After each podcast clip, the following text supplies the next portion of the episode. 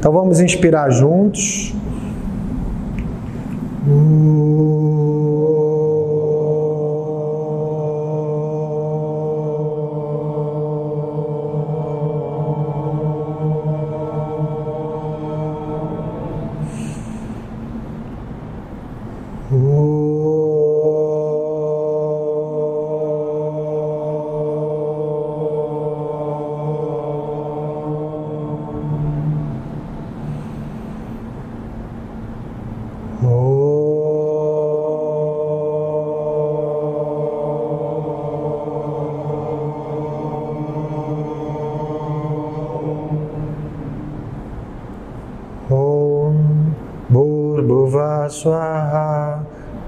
Savitur Varenyam Bargo Devasya Dimahi Diyo Yona Prachodaya Om Bhuva Swaha Tat Savitur Varenyam Bargo Devasya Dimahi Diyo Yona Prachodaya Om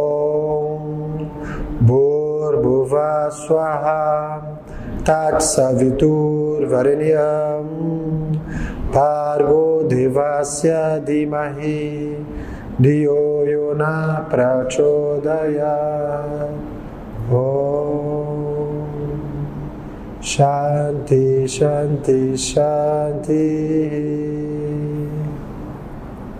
Namastê.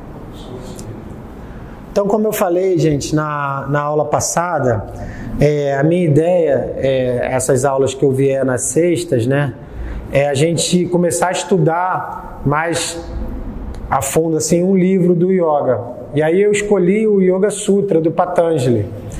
Lembra que eu falei com vocês, né? O Patanjali é essa imagem, a gente falou um pouquinho que ele é metade homem, metade é serpente na parte mitológica da Índia. Aí semana passada a gente fez uma introdução, eu vou lembrar rapidamente o que a gente falou para a gente entrar mesmo no texto, tá, do livro, que é esse livro aqui. Depois, se a gente realmente conseguir continuar e vocês forem gostando, a gente pode até ver uma maneira de quem quiser comprar o livro para ir para ir acompanhando também.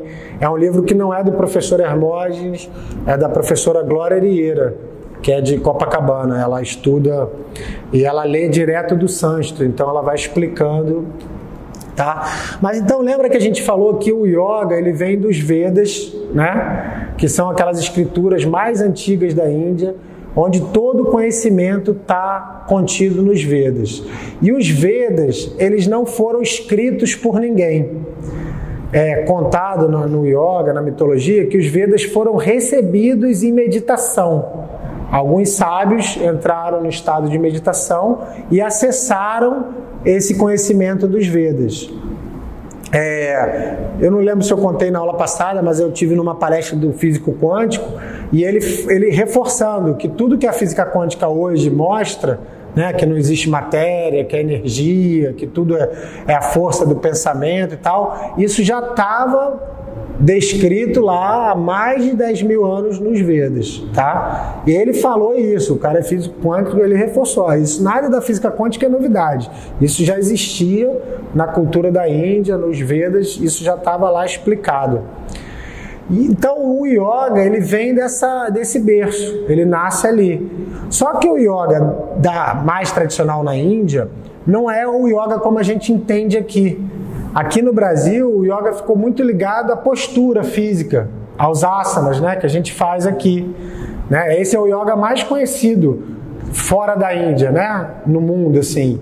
Só que na Índia esse yoga nem é tão grande assim. O yoga lá ele é considerado uma escola de pensamento, um caminho de pensamento, um caminho espiritual. Por quê? Porque a palavra yoga ela quer dizer união. União no sentido da gente se reconectar, da gente se redescobrir, da gente entender do que a gente é feito, um autoconhecimento. E aí podem ter várias yoga, yogas. Pode ser a yoga mais ligada à meditação, pode ser a yoga ligada ao estudo, pode ser yoga ligada às posturas, pode ser yoga ligado ao, ao digamos assim, né, mal traduzido, ao serviço voluntário, né, a yoga da ajuda, de ajudar as pessoas. Até falei da Madre Teresa. Madre Teresa é considerada uma yogi. Ela busca a conexão dela, o caminho para Deus, a, a, realização dela, ajudando os necessitados. É um caminho também, é uma yoga, tá? Aqui a gente ficou mais restrito ao Hatha Yoga, aqui que eu digo no Brasil e no Ocidente como um todo. Só que eu venho sempre falando nas aulas, o yoga não é só posturas, o yoga não é só posturas. A parte talvez filosófica e da meditação tem um poder ainda maior do que as posturas. Isso não sou eu que estou nem dizendo. O próprio professor ele fazia uma, uma comparação. Ele falava que é igual o iceberg, né? O asana é aquela parte que a gente vê fora d'água, né? Que todo mundo consegue ver. Mas o iceberg imerso ele é muito maior do que o que está fora. Né? Qualquer iceberg só tem uma pontinha de fora. Lá, lá embaixo ele é várias vezes maior. E o yoga é um pouco assim, a gente vê a postura, mas a parte filosófica, o estilo de vida, ele é muito maior do que só as posturas. Então a meditação, isso que a gente faz aqui na sexta-feira, de estudar, de falar sobre meditação, os outros professores também, isso é yoga. Tanto quanto as posturas, isso também é yoga. Tanto que ó, tem gente aqui da turma de sexta mais cedo, às vezes eu falo assim: se você tiver que escolher vir só na meditação ou só na postura, vem na meditação. Falta um dia a aula de posturas para poder vir na meditação. Porque às vezes a pessoa tem horário de trabalho, né? Aí não consegue ficar nos dois. Eu falo, ó, deixa de vir na, na postura e vem na meditação. Às vezes é mais importante. O, na verdade, o Hatha Yoga ele prepara o corpo e a mente para estudar, para meditar. Então ele seria uma ferramenta para a gente se preparar para poder entender, tá? Então lembra, eu falei os Vedas, e aí os Vedas são divididos na parte de ação, que é o Karma Kanda, e na, na parte de conhecimento, que é o Dhyana Kanda, que é a parte que a gente estuda que é o Vedanta. Não sei se vocês já ouviram falar, mas Vedanta quer dizer a parte final dos Vedas é a parte filosófica dos Vedas. Aí tem uns, uns textos que chamam Upanishad. O que é Upanishad? É sentado aos pés do mestre. Essa palavra quer dizer isso, sentado aos pés do mestre. Então, era uma tradição, antigamente na Índia, ensinada de mestre a discípulo. De mestre a discípulo. Então, você tinha que sentar, escutar, refletir para poder entender. O Yoga Sutra faz parte dessa tradição de textos, de mestre e discípulo. Então é como se o mestre estivesse dando a aula e nós, como discípulos, estamos estudando esse, esse texto, tá? No caso do Yoga Sutra, é o Patanjali que é o mestre. E aí, lembra que eu falei com vocês que ele explica em sutras, em, em frases curtas mas que tem um significado bem profundo. Por isso a gente precisa alguém que já tem um certo caminho dentro do yoga, que já, já estudou um pouco, que já praticou, para a gente poder junto procurar entender. Se a gente pegar o livro e ler direto, muita coisa a gente vai perder e não vai nem achar meio maluco assim. E mais ou menos como a Bíblia, né? Se a gente pegar a Bíblia e ler direto, se pegar então o Velho Testamento, aí vai achar que é loucura total, né? Porque a gente não precisa de alguém para explicar aquilo ali, precisa de alguém para fazer com que a gente entenda, tá? Então os textos da Índia, Bhagavad Gita, por exemplo, também é assim, é mestre e discípulo o Vedanta todo é assim, o, o Yoga Sutra e vários outros textos, tá? E aí eu falei também de uma coisa muito importante dentro do Vedanta que eu vou lembrar aqui para vocês, que são os quatro objetivos. Isso é uma coisa muito importante. Os quatro objetivos da vida humana, da vida como um todo. A gente teria quatro objetivos: Arta, tá? Que é segurança, é cama, que é prazer moksha, que é uma vida dármica, é uma vida ética, né? E, e desculpa, dharma, que é uma vida ética, e moksha, que é a liberação. Esses seriam os quatro objetivos: prazer, Só meu, Felipe, pega um banquinho lá. Pode pegar aí dentro. Ajuda ele aí, Felipe. Bota ali. É, então, os quatro objetivos: segurança, prazer, uma vida boa, porque aí eu vou ter o céu. Lembra que a gente falou um pouco? Que a gente, ah, eu faço as coisas certas porque eu quero ter um bom lugar no paraíso ou na colônia espiritual, não sei. Eu procuro um, ser uma boa pessoa para poder garantir a próxima vida. Esse é o, é o Dharma, mas ainda não é o objetivo final. Porque, como a gente falou, mesmo no Espiritismo ou em outras que acreditam em reencarnação, você tem que reencarnar. Lá mesmo, você lá no nosso lar, vai chegar uma hora que você vai ter que descer aqui para acabar de cumprir o que você tem que cumprir. Então, não é o final ainda. Para o yoga, para o budismo, por exemplo, aí é, é o conceito de moksha ou nirvana, que é a liberação total, a liberação da, da roda de samsara. Então, quer dizer, é a gente não ter mais que nascer. Porque uma vez que a gente nasce, a gente vai morrer. Isso é fato. Então, para a libertação é não ter que nascer mais, é, é zerar os nossos karmas, positivos e negativos, porque karma positivo também é karma. Então a gente tem que zerar essa conta para não ter que voltar para continuar pagando, tá? Continuar cumprindo, né? Então, o que o Vedanta fala é que assim, o único objetivo definitivo, a única coisa que a gente realmente deveria buscar é essa libertação. Porque todo o, todo o resto ainda é temporário, ainda é transitório. Ah, eu procuro por prazer. Todo mundo procura por prazer, mas por mais prazer que você tem, você não vai viver a vida de prazer o tempo todo. Porque o prazer vem com a dor, o prazer acaba. E a gente não vai viver o dia inteiro buscando prazer, porque isso vira um vício, vira até uma patologia. Então, buscar só o prazer não vai dar coisa certa. Buscar só a segurança também não é o objetivo. Tá, eu estou seguro, mas eu não estou feliz, eu não estou liberto, eu estou preso nessa vida seguro. O que, que vai adiantar muito? Não resolveu meus problemas.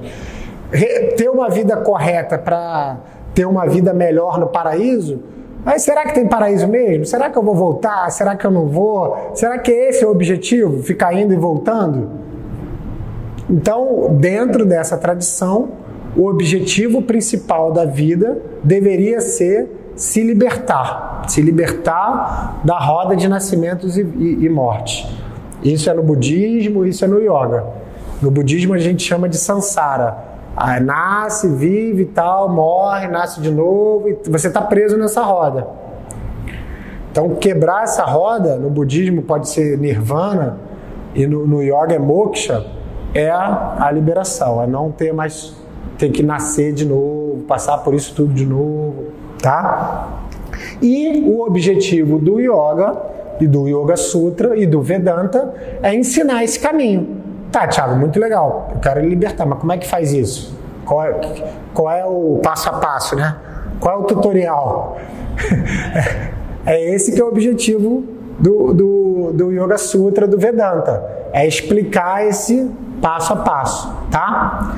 Então, era isso que a gente tinha para falar dos Vedas, e aí a gente entra no texto mesmo do, do Yoga Sutra. Aí, como eu falei, ele começa é, com um sutra que é bem importante, tá? Ele, eu vou falar em sânscrito, eu não vou, não vou cantar nada, porque eu não, também não sou um especialista assim em sânscrito, mas ele fala assim: Ata Yoga no Shasanam. Isso é em sânscrito, tá? Então, em português seria mais ou menos assim: agora a gente vai começar a estudar o yoga primeiro sutra do livro parece bem óbvio, né? Agora a gente vai falar o que, que é o yoga.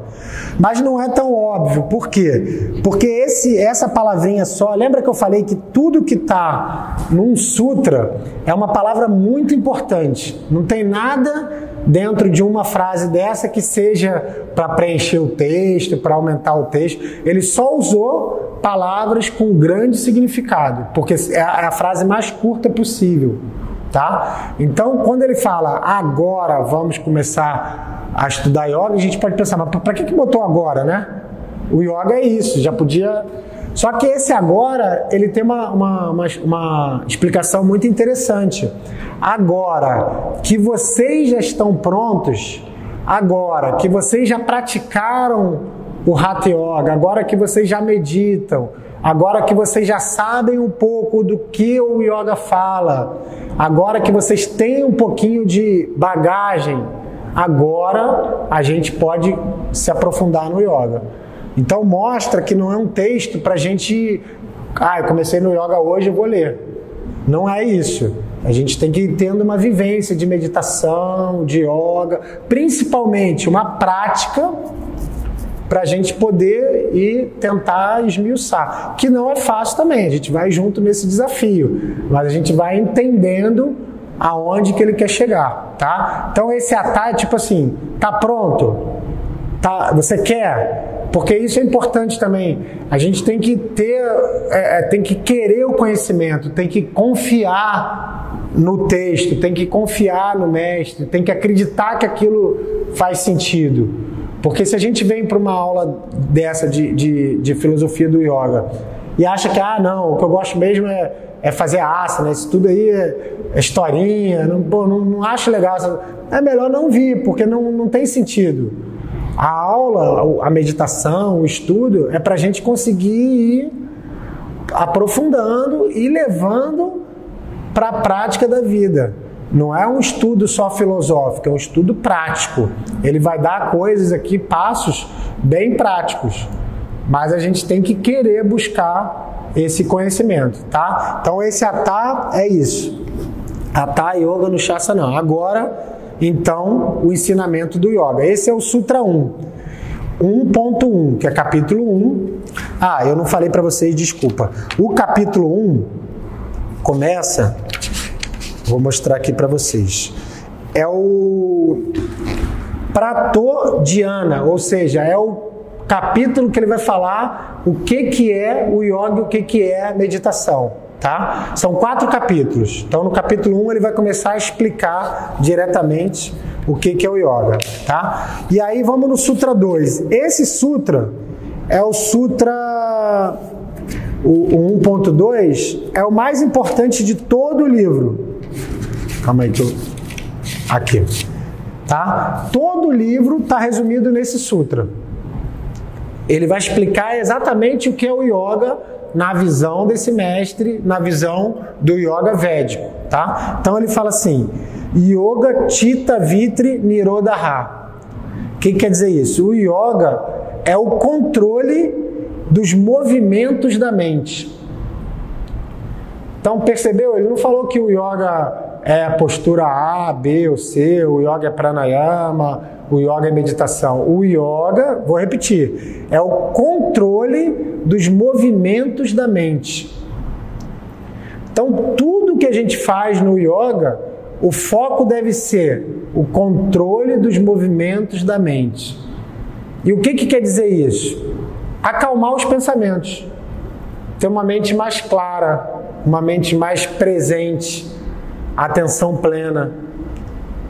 Lembra que a gente fala muito, né, que a nossa mente é muito agitada. Os próprios mestres, eles dão um exemplo que é um macaco bêbado numa loja de cristal. É a nossa mente. Olha o estrago que faz. É um macaco bêbado dentro de uma loja de cristal.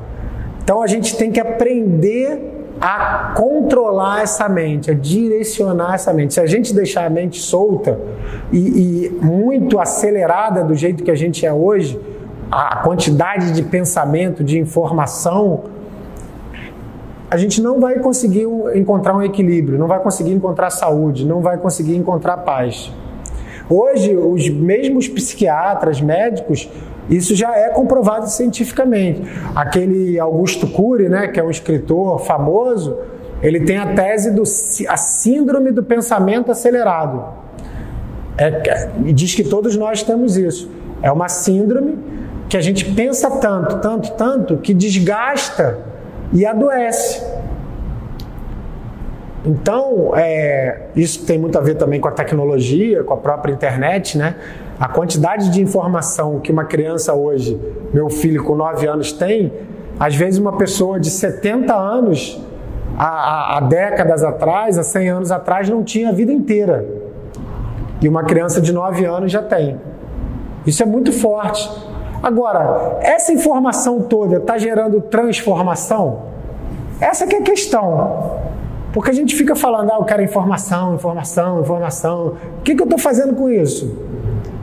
Está melhorando a minha vida? Está melhorando a minha saúde? Está melhorando.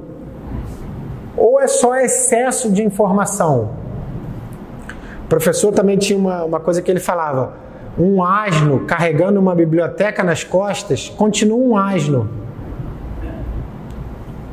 Então não adianta a gente ficar buscando informação, informação, informação, informação, se eu não sei o que fazer com aquilo, se eu não sei colocar em prática, se eu não sei para quê.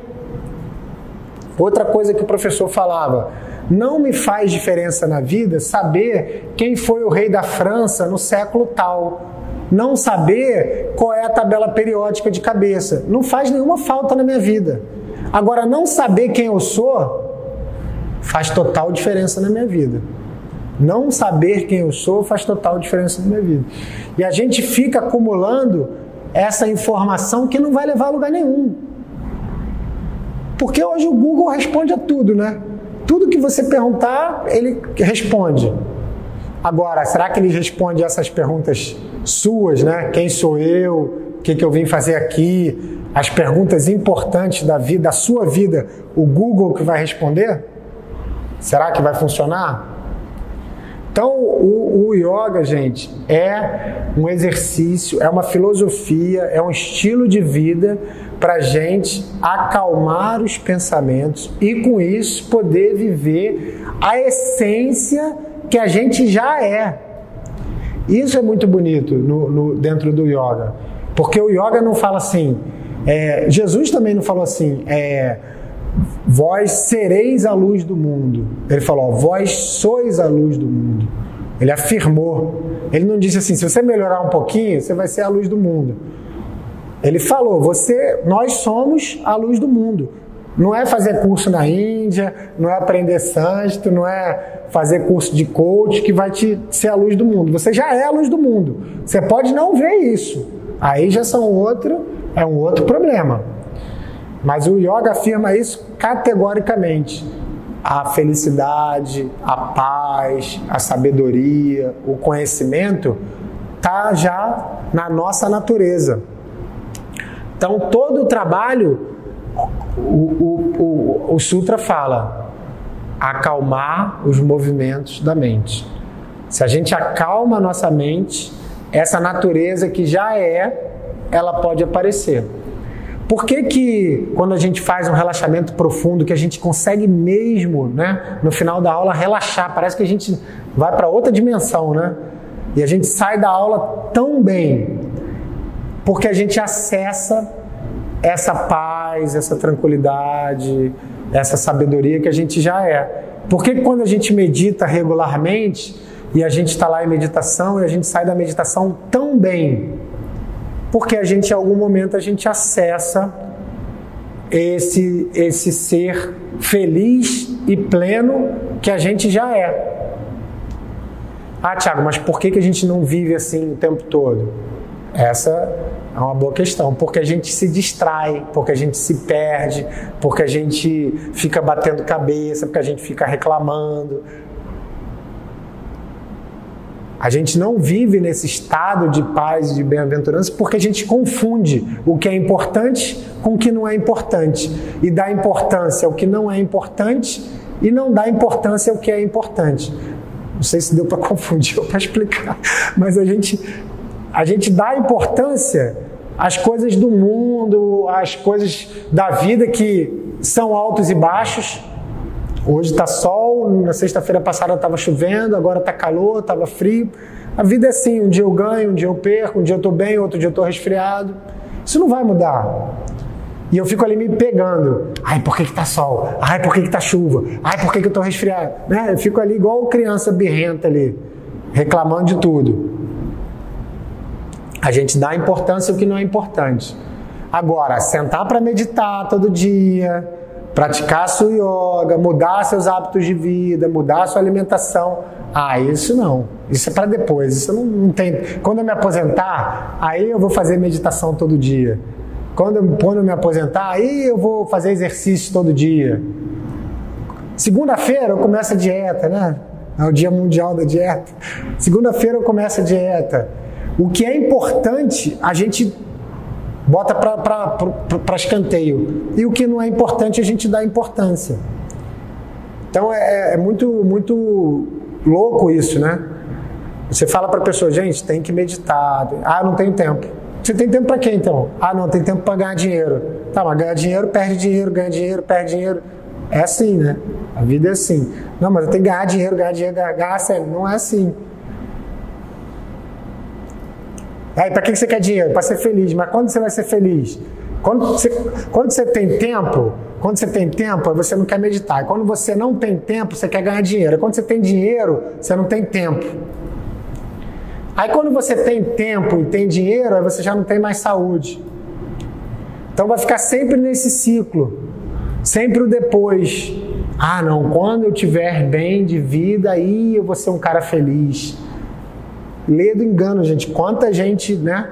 Bem sucedida, que tem tudo aí que quer e que leva uma vida miserável. Tem dinheiro, mas é miserável. Engana os outros, rouba os outros, é corrupto. Isso é ser feliz? Isso é, isso é felicidade? E quanta gente que a gente conhece que não tem nada, que mora lá na roça, né? Fazendo lá seu cigarrinho de palha, plantando e que é feliz. Mora lá num casebrezinho pequenininho, sem parede direito, que está lá, feliz. Só que a gente coloca essa, essa coisa na cabeça. Só quando ganha muito dinheiro, só quando tem muito, é que eu posso ser feliz. Então o yoga mostra justamente o contrário.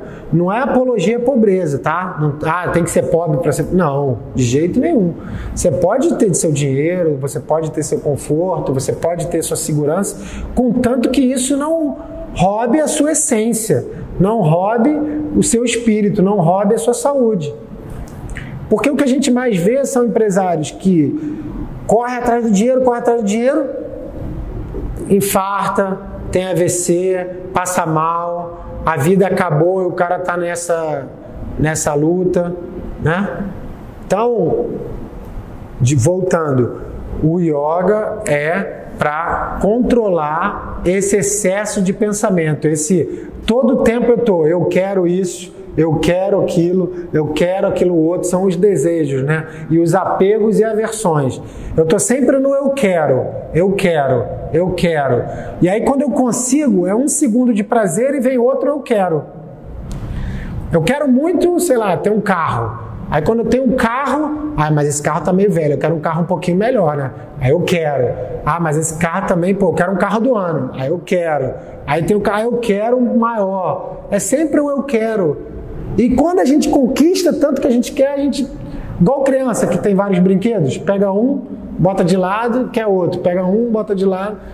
Aí você vê uma criança que só tem uma bola, que só tem um brinquedo, só tem um boneco, fica a vida inteira se divertindo com uma coisa só, né? Então, é muita questão do foco, o que, que a gente quer, qual é o, o yoga, o Yoga Sutra vai falar o tempo todo, qual é o seu objetivo aqui? O objetivo é acordar, trabalhar, ficar cansado, chegar em casa, comer, dormir. É esse o objetivo da vida? É isso que a gente vai fazer 40 anos, 50 anos da nossa vida? Se é, tudo bem, pode ser, cada um que sabe, mas deveria vir as perguntas mais importantes. O que, que eu quero? Quem sou eu? Aonde está minha felicidade? O que, que me faz realmente feliz? O que eu faço? Eu sou feliz com o que eu faço? Então, é, é, são esses questionamentos que, que esse livro vai mostrar um passo a passo, uma maneira sistêmica, né? um sistema, um método, para a gente ir é, aprofundando entendendo um pouco mais. Tá? Então, hoje, a gente vai ficar nesses dois. É, vou, ler, vou, vou ler de novo a tradução para a gente lembrar bem. Então, o primeiro, bem simples, né? Agora começa o ensinamento do yoga. Estou pronto, eu quero, eu sei o que é yoga, eu quero entender um pouco mais. Então, vamos junto tentar entender um pouco mais. Esse, desculpa, a gente vai voltar sempre Porque é o que resume. Se o cara escrevesse só isso, a gente deveria entender o que é o yoga. O yoga é acalmar os pensamentos.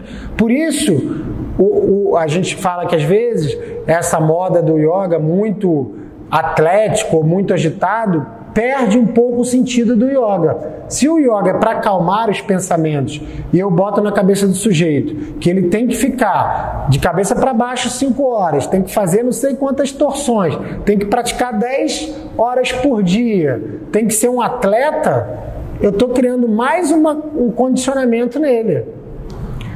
O Hatha Yoga, leve, suave, tranquilo, respirando, se aproxima muito mais disso de acalmar os pensamentos, tá?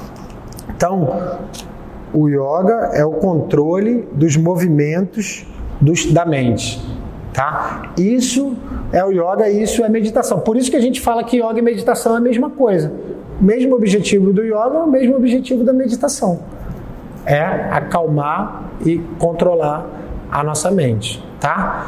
Então, a mente, o professor falava muito isso ela a mente mente.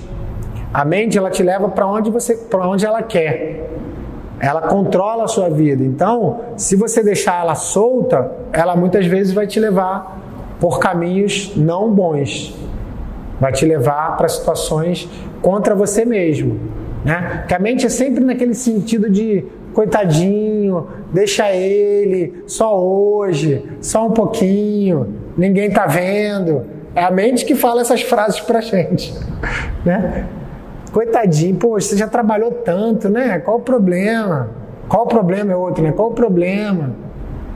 Então, a gente tem que estar tá atento. O yoga vai trazer a consciência para iluminar essa mente. Não, mente, olha só, desculpa.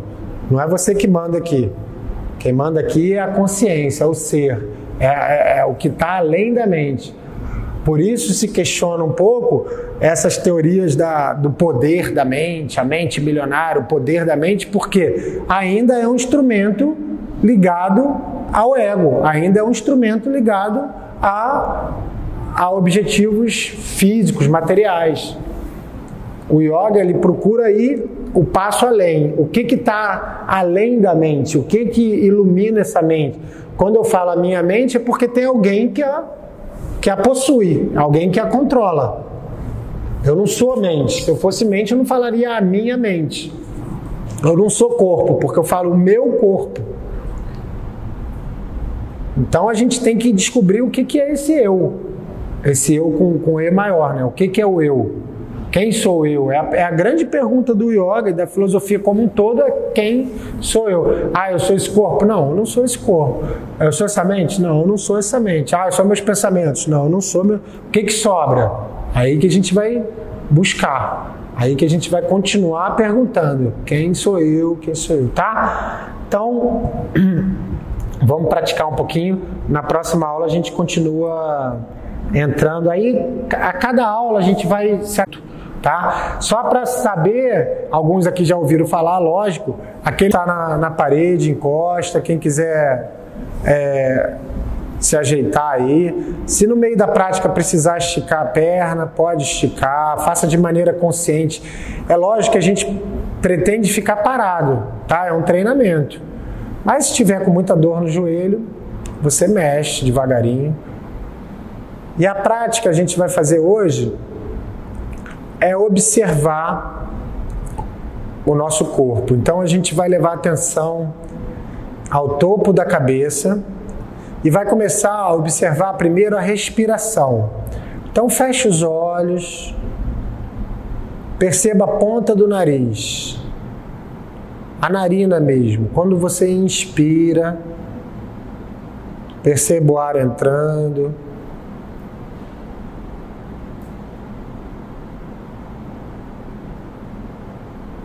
Quando você expira, perceba o ar saindo.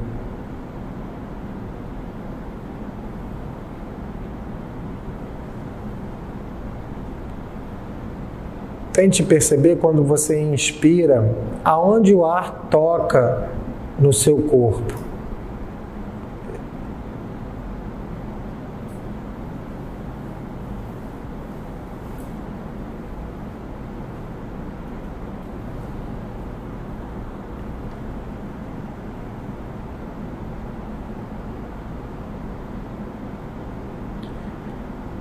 Perceba que quando você inspira, o ar entra mais fresco. E quando você expira, o ar sai um pouco mais aquecido.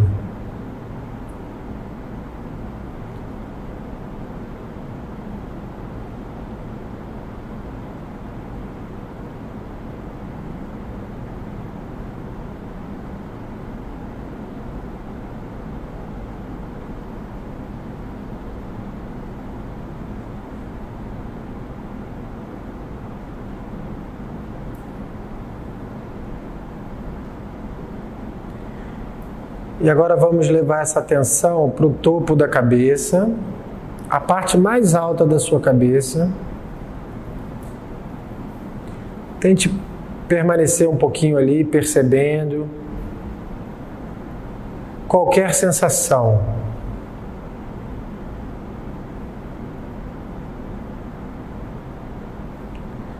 Às vezes a gente sente um pouquinho de calor,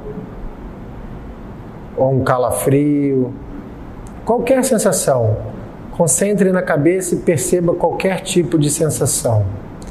E quando você perceber essa sensação, também tente não julgá-la, apenas perceba.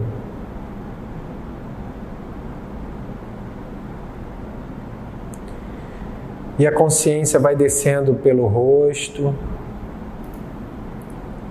o rosto é uma área bem sensível e a gente às vezes consegue perceber. A bochecha treme bem devagarinho, os olhos, um calor. Às vezes a gente sente uma energia, um calor no rosto.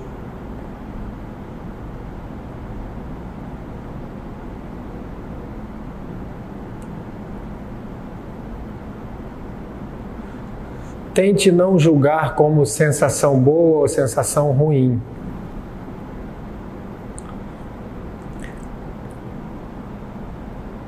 E vamos tentar ficar totalmente imóvel.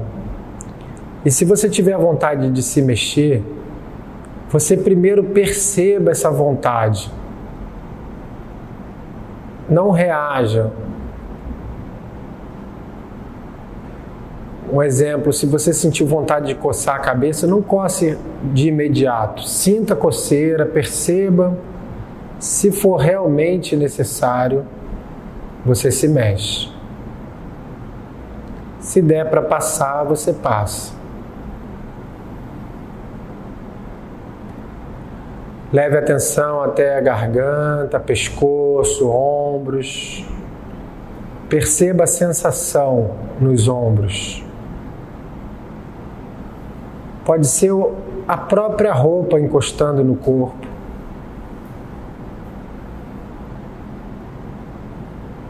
O peso dos braços.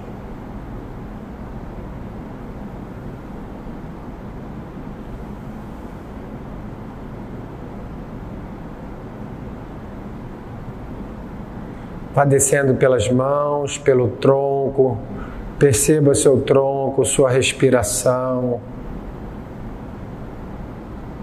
Apenas observe, não modifique a respiração.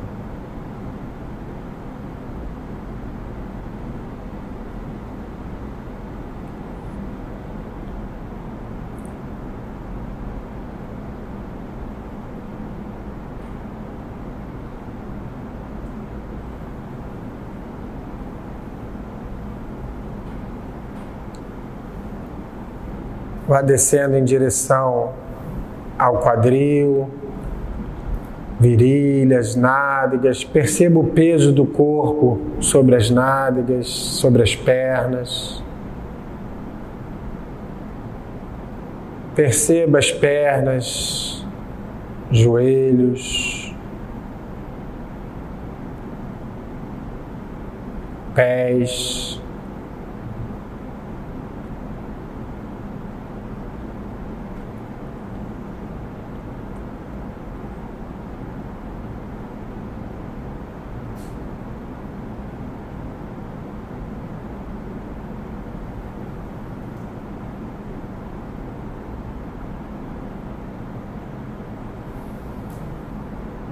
Vai subindo agora os pés, as pernas.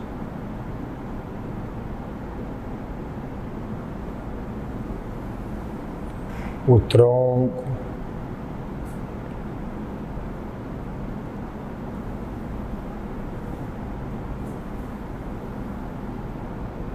As mãos.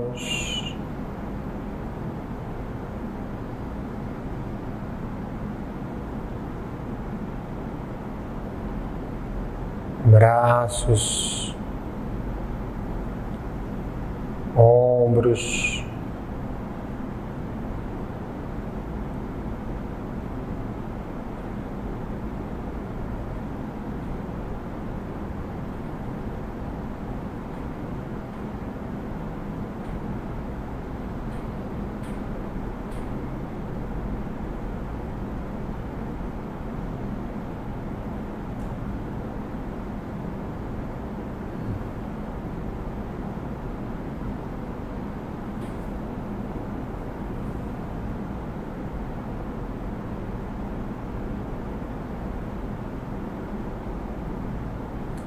Volte para o rosto.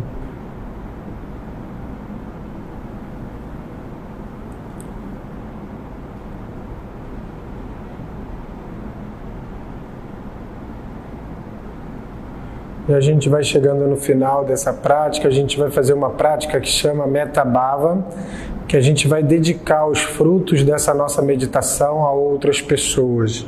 Então você imagina uma pessoa Pode ser um parente, pode ser vivo ou desencarnado, pode ser um amigo, um conhecido, ou até uma pessoa que você tem alguma dificuldade. Quem você quiser. E você se imagina olhando para essa pessoa e você diz do fundo do seu coração que você se livre de todo o sofrimento, que você encontre a paz verdadeira e que você seja muito feliz.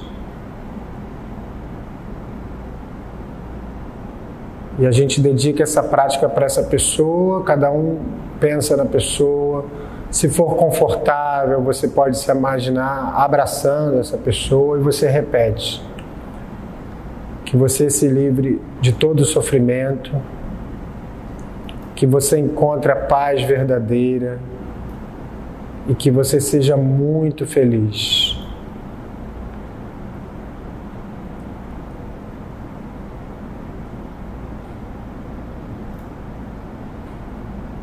Que você livre-se de todo sofrimento, que você encontre a paz verdadeira e que você seja muito feliz.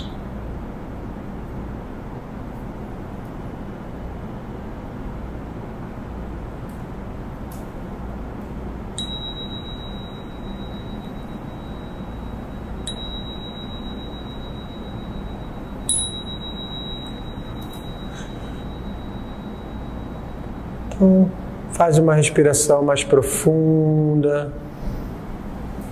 Devagar, respira. Vamos colocar as mãos em prece, vamos inspirar juntos e cantar uma vez o Om, três vezes Shanti. Shanti quer dizer paz, paz para todos os corpos, paz para todas as mentes, paz para todos os espíritos. Vamos inspirar juntos. Shanti,